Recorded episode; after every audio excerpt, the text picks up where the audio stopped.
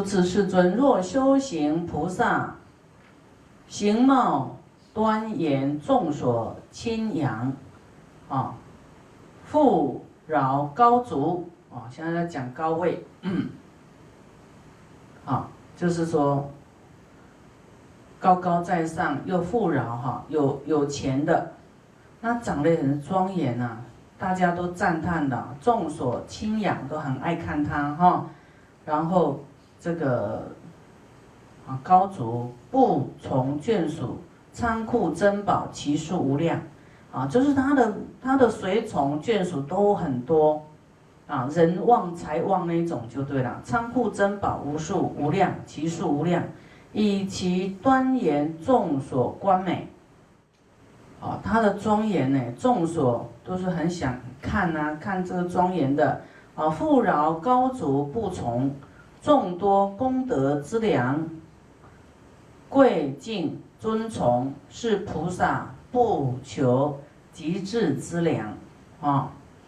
这里是在讲说，有这种富贵的人，有长得庄严的人啊，大家都很对他蛮尊敬的啊。但是在后面要注意哦，这个菩萨不不来听智慧啦，有钱可是哈。不求集智慧之良，不积聚智慧。我们每天来听都积聚智慧，一直积，一直，哈，储存智慧。啊，这个人啊很好，可是他不修智慧之良，以自威严，富豪利故啊，以以自己的这个威严啊，有钱的这种啊，以这样的这种自豪啦，啊。醉心怠慢啊，就是陶醉在他的有钱，不知道智慧的珍贵啊，啊怠慢共高我慢，不见正路，看不到正路了。好，我们说修偏了，精进错了，歪路不正的路了，啊，就是在讲大乘啊，不来听，啊，不求智慧。若见出家初修菩萨戒人啊，出家初修菩萨戒的人，以出尘劳精勤修习，极致资粮智慧力故，啊，为法精诚，愿作风日，血肉干焦，骨肉入骨营受，晨昏修习如旧投然。但是这个供高修行的菩萨，啊，前面这个讲说看到在持戒的啦，哈，这个这个菩萨戒的啦，哈，可能他在这个精进的修习，然后为了积聚智慧，啊，为法精诚，啊，这边啊修，然后很很瘦啊，就是说。晨昏休息就很积极的在修行，这样的人，那供高的菩萨见这样的人呢，而生嫌见，不共为伴，不随受教啊，还嫌弃这个修行的人，啊，还嫌他不共为伴啊，嫌嫌这个嫌那个讲讲嫌弃的话啊，那其心愚昧，安顿无智啊，就是。没有智慧，世尊，此修行的菩萨第十二障碍，我心所坠魔沟，自己陶醉在自己的庄严财富里，根本没有智慧，自以为是啊，好像好像没有什么可以让他学习的，好像他就是最懂的，啊，陶醉在自己的世界里面啊，不。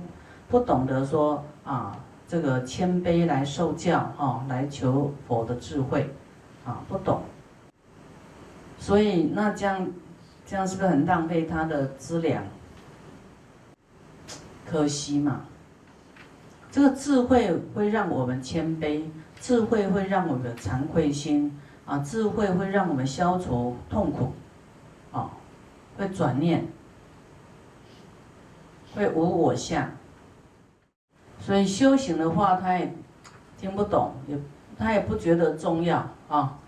那么你看，是不是要遇到那样的人怎么办？当然就是跟他谈一些他懂的啊，就是这样的众生就跟他谈他爱的，就是叫叫做什么同事啊，啊，然后讲他利他的，啊，啊，你你有钱，可是有一天也会生病啊，对不对？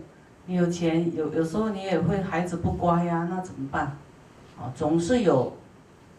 有这个有这个烦恼的时候啊，那那个时候就是钱不一定有有办法，哦，钱就是没办法消除烦恼啊。你说这个烦恼，有一些人他有钱就是有烦恼，他就一直去买东西，啊，购物狂有没有？买一买买买了一堆放在家里，根本用不上，后天烦恼又出去买，一直买一直买。啊，有钱也没有办法买平安呢。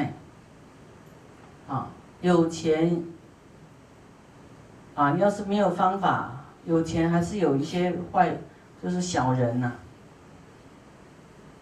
那个还有有钱没有办法消除灾难啊，除非你把它转化成功德。啊，那么有病的时候来了。有这个无形看不见的冤亲债主来了，你你怎么你的钱他也不管用啊？所以说我们要来求智慧啊，要，哎，才不会陶醉在自己的世界里面，觉得好像财富庄严，什么都没有烦恼啦。那么我们都很怕魔君啊。我们前面讲到像十二障，十二障碍。的魔沟都是自己的心、自己的行为、自己的分别心、自己的啊，对于好的啊，我们很爱；对不好的就嫌弃、讨厌、生恨。啊，所以我们听经能够审视自己，啊，能够哎了解自己。这个写书的人呢说：“师傅，怎怎么样才能了解自己？”我说：“一定要来接触佛法，你才能了解自己到底是修到哪里呀？啊，你要没有没有透视，用佛法来透视自己呀？啊，啊都在外求哦？怎么样在三十岁拥有几百万？有没有那种书就很多人买啊？”怎么样？哦，靠一百万然后变成什么？有没有？